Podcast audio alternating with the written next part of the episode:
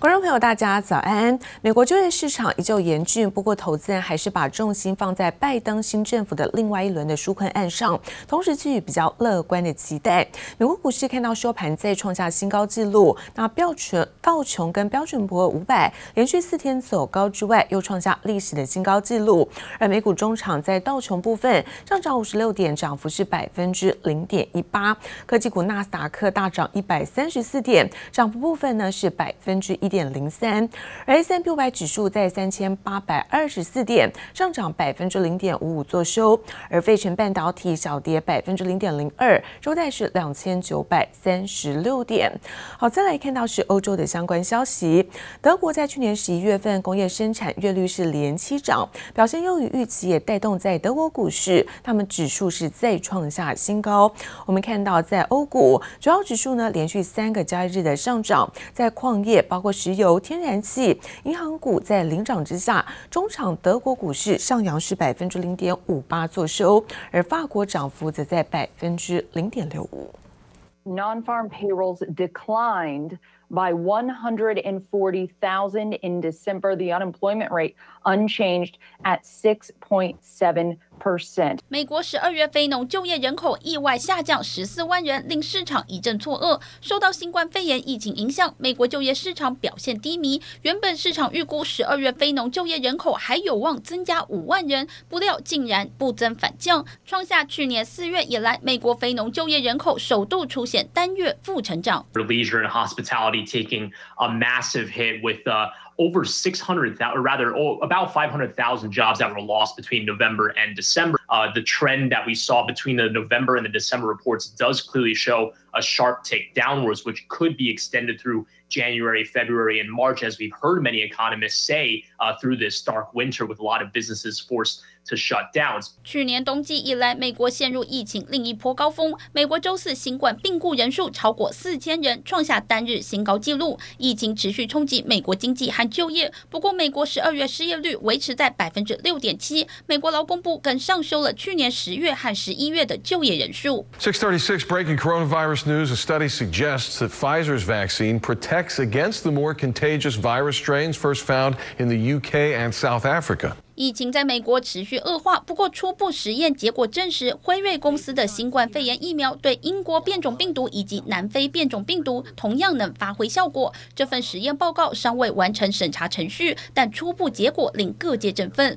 Every single member of the NHS staff is going through so much. I mean, you're Everywhere is understaff 英国也正陷入疫情深渊，医院几乎不堪负荷。伦敦更是疫情重灾区，平均每三十个人中一人感染新冠肺炎。伦敦市长宣布进入重大事故状态，呼吁民众尽量避免出门，就怕疫情继续失控。记者王新文、李志英综合报道。而美国总统川普现在鼓吹报名闯国会大厦，就连在力挺他的那个阁员跟幕僚也都看不下去。那么白宫爆发了跳船潮，来自于在华裔的美国运输部长赵小兰，他是首位递出了辞呈的内阁官员。而美国的教育部长紧接着也辞职，来自于在白宫对中鹰派，同时也是副国安顾问伯明，现在也心寒走人。而川普任命的驻北爱尔兰特使更表示说，他真的待不下去。Elaine Chao has just announced that she has resigned the transportation secretary. View. It has deeply troubled me in a way that I simply cannot set aside. 美国国会被暴民攻占，历经史上最黑暗的一天后，白宫爆发跳船潮。华裔的美国运输部长赵小兰开出第一枪，是川普政府首位辞职的内阁官员。她的丈夫正是美国参议院共和党领袖麦康诺。而这个好交情的拥抱恐怕难以复见。和川普交好的美国教育部长戴弗斯批评川普火上加油，助长暴力升高。他也递出辞呈。The violence we saw yesterday at our nation's capital was appalling. reprehensible, and antithetical to the American way. We condemn it, the president and this administration, in the strongest possible terms. 麦肯奈利代表白宫出面灭火，表示暴力事件令人无法接受，违法者必须遭到起诉。但就算出面谴责，早已为时已晚。His former chief of staff and his special envoy to Northern Ireland, Mick Mulvaney, who submitted his resignation yesterday as a result of what was going on. 莫瓦尼激动称，看见这起暴力事件后，他再也待不下去了，还说有些白宫官员还没走，是担心川普会找来更糟糕的人。Several White House aides have resigned overnight, including the president's deputy national security advisor, Matt Pottinger. President Trump is in the White House this morning, reportedly becoming increasingly isolated as some staffers abandon him.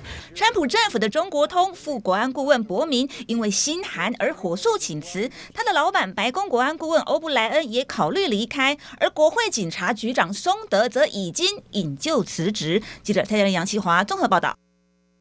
而台股在元月第一个礼拜指数狂飙超过了七百点，那周线呢是出现了连十红，而距离在农历新年封关倒数剩下一个月，统计近十年台股元月上涨几率高达七成。而法人分析了外资归队，包括内资的畅旺，还有企业获利向上，甚至高值利率，这利多支撑之下，这个金牛行情有机会多头延续。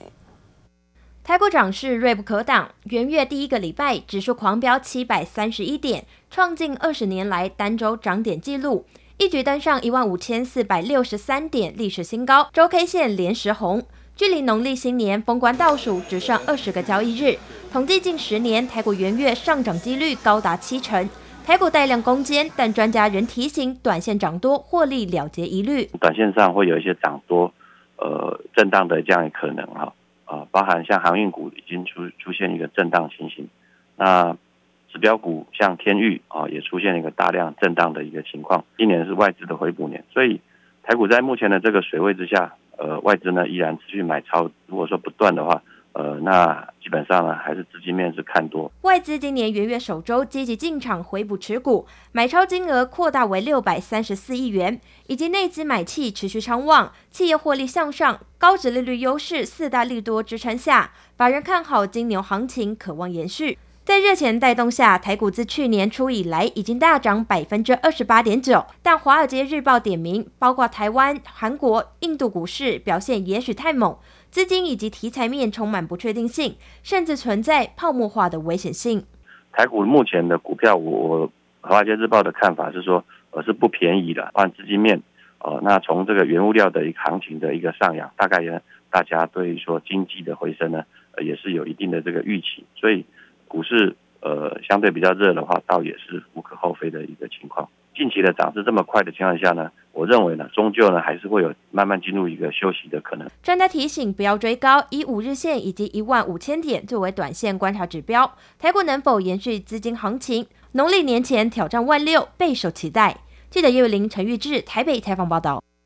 而晶圆代工龙头台积电即将在本周四举行法说会，公布是去年第四季和全年财报。而市场也高度关注在今年的展望，包括库存的水位调整，还有五 G 渗透率，甚至赴日投资等多项议题。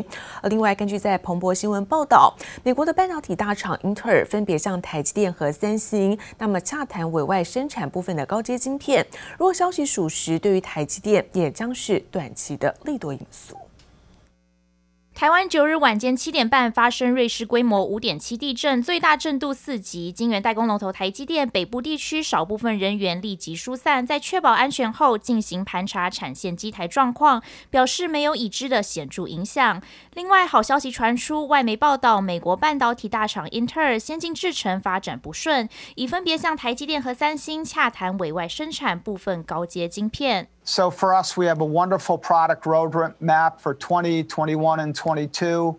And when we look into 23, we have a decision to make about whether to build that next generation of product on Intel's manufacturing footprint, on third-party manufacturing footprint, or On a mix of both. 供应全球百分之八十电脑伺服器晶片的英特尔，在去年投下震撼弹，宣布七纳米量产比原定计划延迟一年，且不排除采取外包形式。而根据彭博新闻报道，台积电将在新竹宝山新厂为英特尔提供四纳米制程，计划今年第四季试产，并在二零二二年实现量产。而相关产品最早到二零二三年时才会问世。虽然台积电并未回应传闻，但英特尔预计二十一日正式公布。委外生产计划，若消息属实，对台积电将是短期利多因素。他所目前在早期合作所释出的订单的量，势必也并不会太大，很可能会是属于二线形态的产品，而不会属于一线的最主力的核心产品，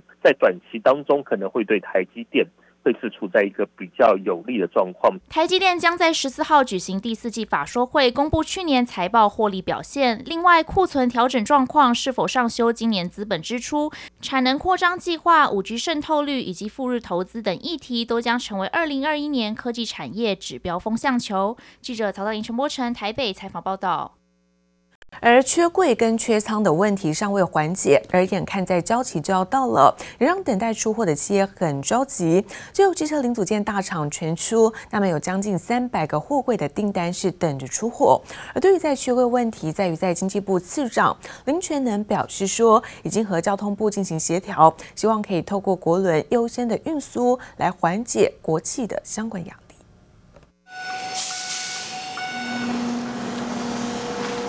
港仓位供应吃紧等问题迟迟无法解决，眼看交期就要到了，让仰赖海运运输的企业很着急。就有汽车零组件大厂东阳传出有近三百个货柜的订单等出货，市场严重失衡，货柜周转率下降，运价不断飙涨。根据上海航交所最新统计，欧洲二十尺货柜就涨了百分之八点八，来到四千四百五十二美元。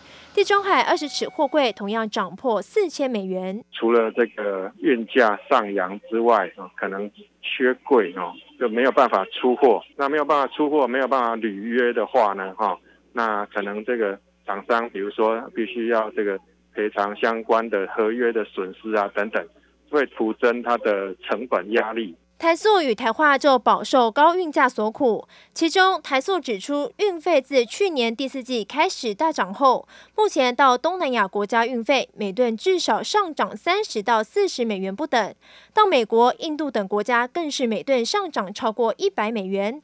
看到这个情况，经济部次长林全能表示，已经与交通部着手协调，期盼透过国轮优先运输国货来缓解企业压力。如果说以这样的一个方式的话，至少哈让这一个国货的相关的出口了哈，能够压力比较减轻呐，有助于让我们的出口表现哈比较有支撑呐。等到这个整个全世界的一个需求回温，航运业呢也做它相关的这种啊管理的调整跟配置的话，应该哈今年下半年应该情况会会是比较能够缓解。